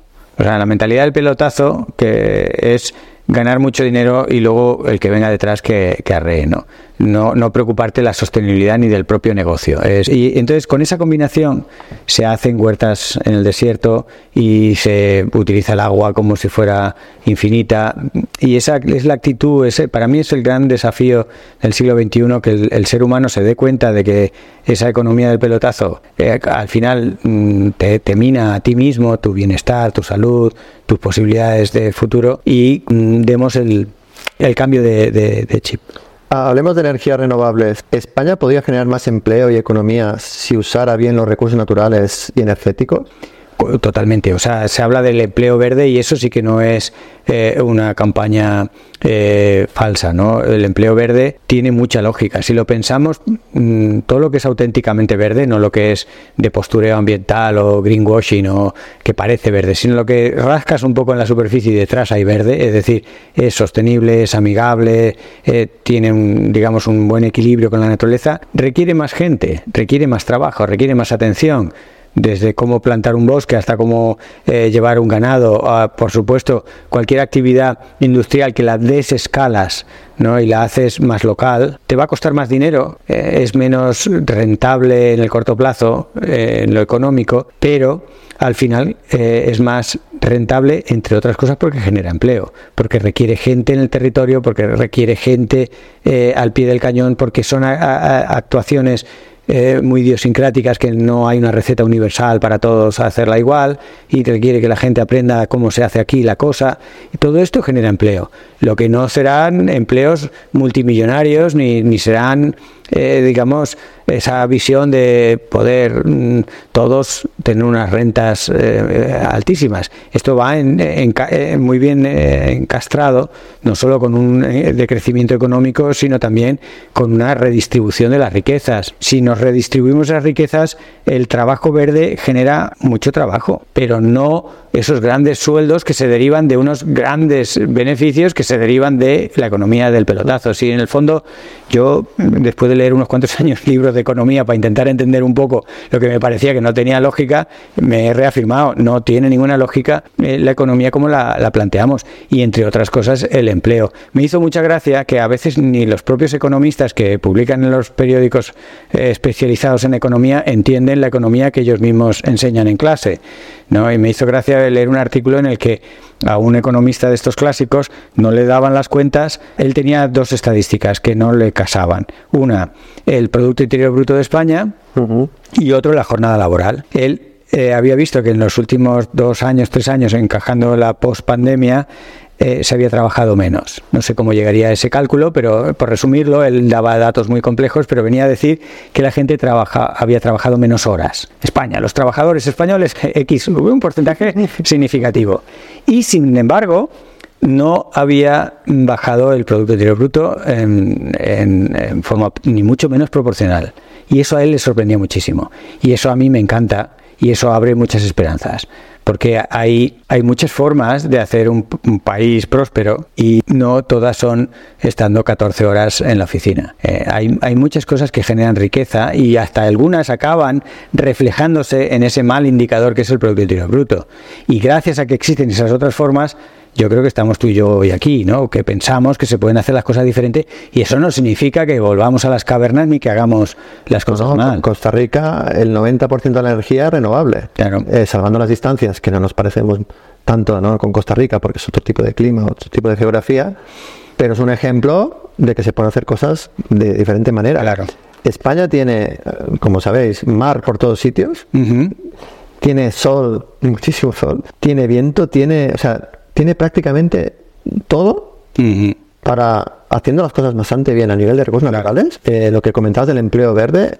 Y además un trabajo digno, un trabajo que requiere una cierta especialización, que requiere entender, aprender, o sea, un trabajo cualificado, interesante, en el cual hay una, hay una trayectoria laboral estimulante para los que empiecen, para poder seguir avanzando. En fin, es, no, es, no es como si fuera, bueno, pues ahí tenemos para los pobrecillos que trabajen en... No, es un campo eh, muy ilusionante, muy en contacto con lo local, en fin, el del empleo verde es, es una eh, salida no honrosa, es una salida eh, motivante y muy interesante. Bueno, recordemos que España está entre los tres países con más turismo del mundo. Fíjate. O sea, es que, si imagínate, ya sea el turismo más ecológico, más sostenible, de un turismo que, pues como la gente cuando va a un lago y lo ve todo limpio, cuando va a un bosque y lo ve todo limpio, pues si lo hacemos, hacemos, imitamos, ¿no? La ecología en ese sentido, atraeremos un, tipo de turismo que quizás nos interese más a todos, ¿no? Y por qué no imitar a, Costa Rica, ¿no? Que es una belleza, ¿no? También. Claro. Hay muchos, muchos modelos. Yo creo que en, ningún ejemplo de un país sirve completamente a otro, pero sí que hay cosas que se pueden importar con inteligencia y, el caso del turismo, el caso de la relación en Costa Rica con la naturaleza y haber hecho de la conservación de la naturaleza una fuente de riqueza, cuando para muchos eh, eh, conservar la naturaleza es uh, perder una oportunidad de explotación. es, es, cambiar completamente y entender con datos que esa alternativa es viable económicamente también. Hablemos sobre cambio climático. Una pregunta te quería hacer. Actualmente 100 empresas del mundo, eh, las multinacionales, emiten el 70% de las emisiones de CO2. Realmente los políticos también en ese sentido los apoyan, algunos los subsidian a nivel global, ¿eh? no, no hablamos de, Europa concretamente. Eh, ¿Realmente los políticos están comprometidos en reducir el CO2? Yo creo que los políticos están atrapados en unas fuertes contradicciones, porque yo creo que la mayoría de los políticos conocen bien el problema del cambio climático y conocen la urgencia de limitar las emisiones de gases de efecto invernadero. Pero por otro lado, tienen unas agendas electorales muy cortas, unos periodos en el gobierno cortos, y para ser reelegidos, que parece ser su, su objetivo último en la vida, cosa que deberíamos revisar entre todos, ayudarles amablemente a que dejen el, el paso a otros políticos y no se perpetúen. Pero bueno, su afán es perpetuarse. Entonces se ven ellos mismos atrapados en... Eh, problemas cuya resolución tiene un largo recorrido y eh, promesas que tienen que ser mm, rápidamente verificables por una audiencia, por un electorado, por una ciudadanía que digan, ah, esa persona está haciendo muy bien las cosas, le reelijo. Y claro, en esas trampas son carne de cañón para, mm. de las empresas. Las empresas detectan esa, esa doble moral de los políticos, esa doble, esa disyuntiva, y entonces le dice, no te preocupes, lo vamos a hacer verde, eso déjamelo a mí, lo que vamos a hacer es lo que a la gente le interesa, que es dinerito. Y entonces hacen una... Y los políticos no son tontos, están asesorados, saben muy bien que esta empresa está haciendo un daño, que esta empresa no lo hace del todo bien, que esto es un poco obsceno, esta manera de ganar dinero a expensas de lo público, etcétera, etcétera, pero eh, sucumben a la practicidad y a la esclavitud que ellos mismos aceptan eh, con estos regímenes eh, políticos tan cortos. Mm. En lugar de ceder testigos e iniciar cosas,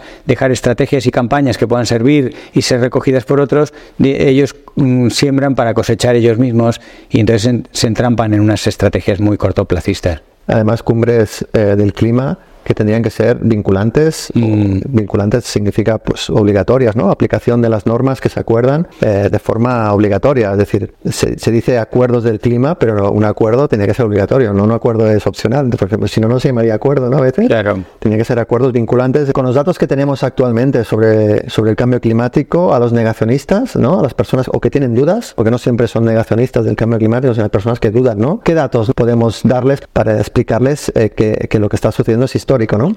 Mire, con los estudiantes en la universidad, eh, en la que imparto una asignatura que se llama Impacto de la Actividad Humana en la Biosfera, eh, dedicamos eh, un análisis un poco retórico y hacemos ejercicios de cómo convencer a distintos tipos de negacionistas de que el cambio climático es una realidad y más vale que espabilemos que va rápido.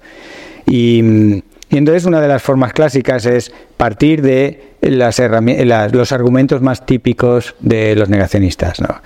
Es decir, que siempre ha hecho frío, que ha habido otras glaciaciones, que pueden ser los volcanes, la actividad del sol, eh, tal, ¿no?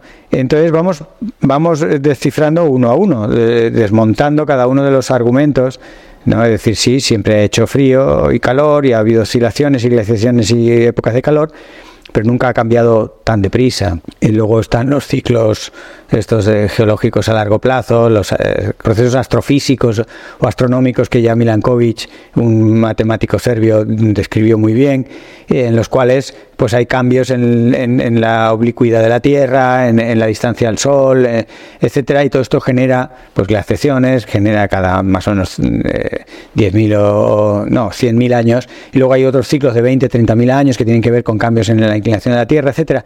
Eso está bastante caracterizado y según esos ciclos nos dirigimos lentamente a una glaciación, no a un calentamiento. Es decir, incluso luego tenemos los, los volcanes que tienen unos efectos muy complicados porque hay volcanes que calientan y volcanes que enfrían, porque todos los volcanes emiten aerosoles y partículas, cenizas y gases. Y claro, los gases tienen efecto invernadero, pero algunas de las partículas reflejan radiación y enfrían. De hecho, el, el el, año sin verano, ¿no? que generó la novela de Frankenstein, esto lo dejo a los lectores que indaguen, pues fue un año del volcán Tambora que generó un frío extraordinario para que hubieran fallos en las cosechas.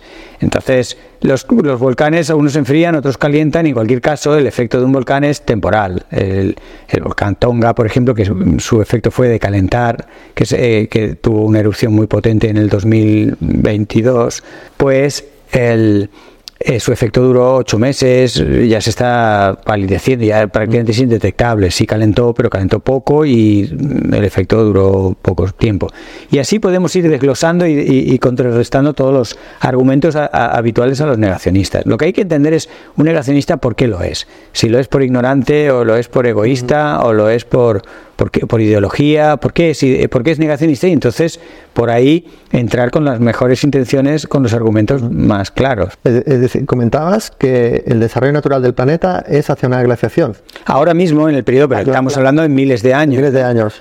Sí, nos estamos en un periodo interglaciar, mm. abandonamos la última glaciación hace unos 10, 12 mil años y con mucha lentitud a escala geológica nos dirigimos hacia una glaciación con sus subidas anuales, interanuales, las fluctuaciones de año en año del clima, tendría que ir a esa escala, tendría que ir ahí hacia... por la acción humana Entiendo que es otra influencia. Es una influencia que es muy de corto plazo. Que no sabemos muy bien, es decir, que sí que vamos a una glaciación, pero por otra acción humana, que como ya somos más de 7.000 millones, eso cambia la variable. Claro, lo que está haciendo es que está acumulando, en este caso, gases de efecto invernadero en la atmósfera, que está reteniendo más calor. Entonces, aunque nuestra posición relativa con el Sol, los ángulos de la Tierra, todo esto que, cambia en escala de miles o millones de años, eh, eh, estamos en el corto plazo de décadas y siglos cambiando cómo almacenamos la energía del sol que nos llega y la estamos almacenando más de lo que tocaba. Tenemos ahora más de 400 partes por millón de un gas que normalmente ha estado en valores de 100, 150, 200 o 300. Fíjate cuando en otros momentos geológicos teníamos esta concentración de gas de CO2 en la atmósfera, el mar tenía 14 metros más de altura. No había prácticamente hielo en el planeta. Pero eso es a escala geológica cuando las cosas responden lentamente. Ahora, ¿qué ocurre? Todavía tenemos mucho hielo. Fíjate, aquí nos viene bien que los hielos se muevan despacio. Tenemos más hielo del que nos corresponde por el CO2. Hemos desacoplado esa tendencia en la escala geológica cuando hay una determinada eh, cantidad de CO2, el planeta se calienta y se funden los hielos. Pero claro, eso no es instantáneo. ¿Se van a deshacer los polos, Fernando? Claro. Eh, ¿En cuánto, cuánto es la previsión? O sea, el ciclo natural sería que los polos ganaran hielo. Mm. Eso es a muy largo plazo. Hacia la glaciación los hielos se extienden. Pero en el corto plazo vamos a, sufrir un momento en el, desde luego el Ártico, eh, hablaban de que de aquí a menos de 10 años ya no se iba eh, a, a cerrar, ¿no? El paso del norte, el Ártico iba a perder hielo eh, todo el hielo en septiembre, es decir, al final del verano, de aquí a una década, década y media, según, o sea, habrá un momento del año en el que, y eso lo podremos ver tú y yo si no enfermamos gravemente, em, perderán todo el hielo flotante, ya sabéis que la gran diferencia es que el Ártico, el hielo flota, no, no hay un continente debajo, ese Ártico se descongelará completamente a finales del verano, en septiembre, dentro de aproximadamente una década al ritmo al que vamos. Y eso, por ejemplo, al oso polar se lo pone muy complicado. Pero en general cambia la geopolítica, los equilibrios, las rutas eh, de, barcos en el mundo, la posesión de los minerales que quedan ahora disponibles. O sea, eso es... El metano o CO2 acumulado también debajo. Hay un montón de cosas que van, claro, algas que viven acopladas al, al hielo que no tendrán esa posibilidad. Es decir, es un, es una un tremendo cambio que lo vamos a ver. y eso está generado por el calor mm. artificial rápido que estamos provocando nosotros. El, ser humano aprende por errores, ¿no? Eh, ¿Es allí donde vendrá el cambio realmente? En algún momento que veamos eh, que se deshacen los polos de aquí una década, ¿no? Mm. Eh, no los polos, ojo, solo un polo. ¿eh? La Antártida le queda hielo para tiempo. Un polo, vale. Claro, la Antártida mm. es el gran reservorio de hielo y hay un continente debajo. Para que nos hagamos una idea, buena parte del continente antártico está por debajo del nivel del mar por la presión de la cantidad de hielo que tiene encima. No compara con el Ártico. Eh, pero bueno, el hecho que el Ártico se deshaga, eso ya dará un cambio radical, ¿no? A, ver, mira, esto lo ha hecho el ser humano. Claro. ¿no? Mm. Lo que pasa es que desaparecerá temporalmente. El hielo ártico eh, se rehará durante el invierno, dentro de 10 años todavía. Eh, habrá que, habría que esperar, o sea, tendríamos que seguir por la senda de emisiones mucho tiempo, seguir manteniendo a la Tierra calentita durante mucho tiempo de forma artificial para que el hielo ártico no se llegue a reformar, a recristalizar, a eh, reponer durante el invierno. Yo lo que hablo es solamente al final del verano que pero claro. que, igualmente es un desastre. Sí sí pero y que a partir de aquí cambia el chip a, todo el mundo no claro. Sí sí por lo que digo tiene consecuencias geopolíticas tremendas. O sea, si ahora nos peleamos por el gas y el petróleo todos los minerales que podrían quedar a disposición cuando el hielo ya no está allí eh, abrirán nuevas fuentes de conflictos. Las rutas marítimas que podrán ir recolonizando esas esas zonas y podrán hacer más, más rápido claro habrá grandes cambios. Esos son cambios muy grandes que podemos anticiparlos de alguna manera mm, al verlos venir, poner medidas o bien, como hemos hecho tradicionalmente los humanos, esperar a que ocurran y ya veremos. Que es el momento también que, que, la ciencia cogerá peso también, más peso del que ya tiene o que le falta tener también, ¿no? Es decir, en el momento que los científicos, eh, muchos de ellos ya están planificando o, hacen una previsión sobre esto, eh, entiendo que la ciencia tomará más fuerza en ese sentido, ¿no? Es muy, es muy azaroso saber qué va a pasar. Yo no sé cuándo la ciencia tomará más, más preponderancia, porque cuando la gente se asusta, eh, se vuelven más religiosos y se vuelven más proclives a fundamentalismos no solo religiosos sino ideológicos. El auge de los populismos que estamos viendo ahora, de la extrema derecha sobre todo, eh, eh, se ha visto otras veces en la historia de la humanidad y aluden a cuando tenemos miedo.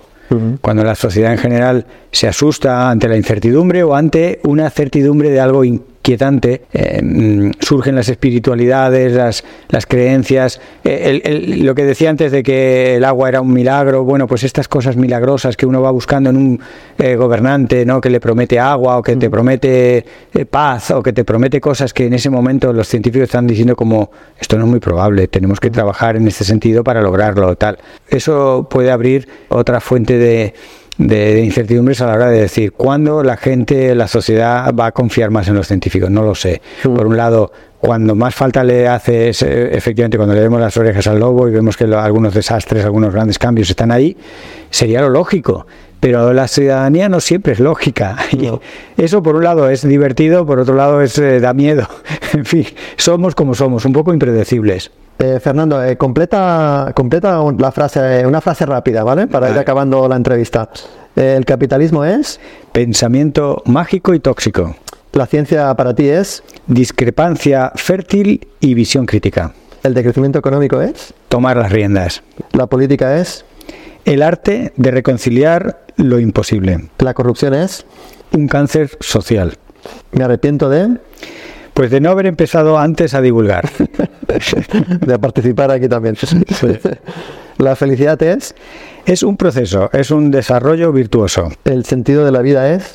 Es disfrutar entendiendo y ayudando. ¿Tu mayor acierto en la vida es? Pues casi sería la combinación de tres cosas. Aferrarme a la vida, estudiar biología y formar familia. Tomo nota. ¿En toda tu vida una cosa que cambiarías? Pues yo quizá cambiaría a ser menos drástico, pero igual de resolutivo. ¿Y qué libro te estás leyendo ahora? Badak, de Carlos Bardén, una historia muy curiosa de un rinoceronte y es entre novela eh, y relato ecologista, muy interesante. interesante. ¿Un referente para ti? David Attenborough.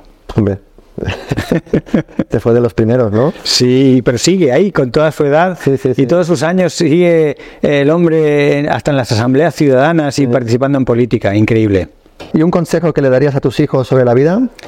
Pues que intentaran huir del placer simplón y sacarle el auténtico jugo a la vida. ¿Dónde podemos encontrarte, Fernando? En redes sociales. Yo diría que es, que es fácil encontrarme. Para empezar, si os acordáis de mi apellido, valladares.info, ese soy un poco yo tanto el currículum como tal. Y luego el proyecto Vital, la salud de la humanidad, es toda una web nueva que hemos creado precisamente para darle más contenidos, vídeos, podcasts y tal, que esté todo resumido en lo que es este proyecto Vital, la salud de la humanidad. Y ahí con ese nombre en Instagram y en YouTube.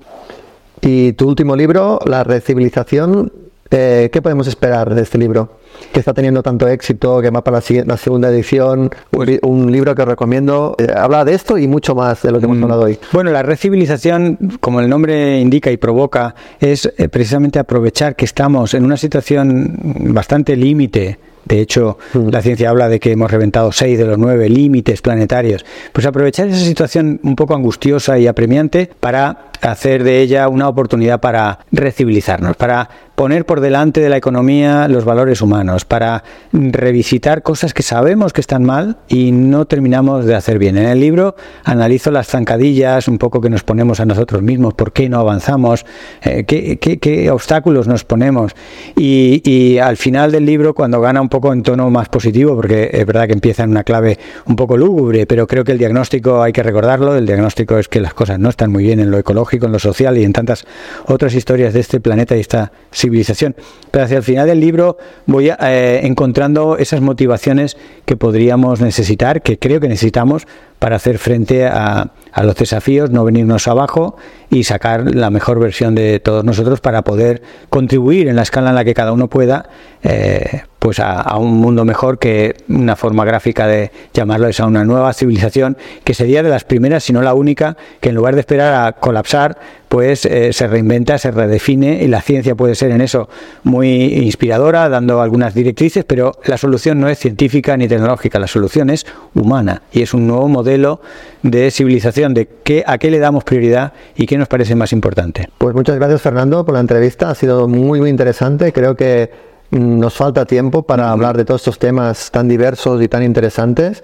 Agradecerte haber venido a Tarragona, agradecer a Mare Terra, Fundación Mediterránea, eh, por cedernos este espacio y poder conversar tranquilamente con Fernando. Espero que, os haya hecho reflexionar, analizar. No pretendemos tampoco cambiar vuestro punto de vista, sino simplemente aportar un granito más de conocimiento y experiencia de alguien que se dedica a publicar artículos, hacer divulgación y además de otros temas que, que se dedica del mundo de la educación, la universidad, etcétera, a escribir libros. os, eh, os, invito a seguirle en sus canales de YouTube, de, de Instagram y, y ver sus vídeos y entrar en su página web y también os recomiendo el libro y, y sin bueno y agradecerte a ti personalmente porque hace meses un año casi casi un año que, que, queríamos hacer esta entrevista y un placer. y te, te lo agradezco. No también pedir también gracias a, a ti mm. Marc y gracias a los que nos escuchan y a Mare Terra también por eh, a, a acogernos tan cálidamente. En realidad esto es una cruzada que no ha hecho más que empezar y creo que tenemos que, que, que apoyarnos unos a otros. Y yo como científico eh, animo mucho a que le demos recorrido al entender las cosas, que es una fuente también de placer, de un placer más sostenido y más sostenible. Pues muchas gracias Fernando. Un placer, Marc. Y, y nada, seguimos. cualquier cosa seguimos y muchas gracias.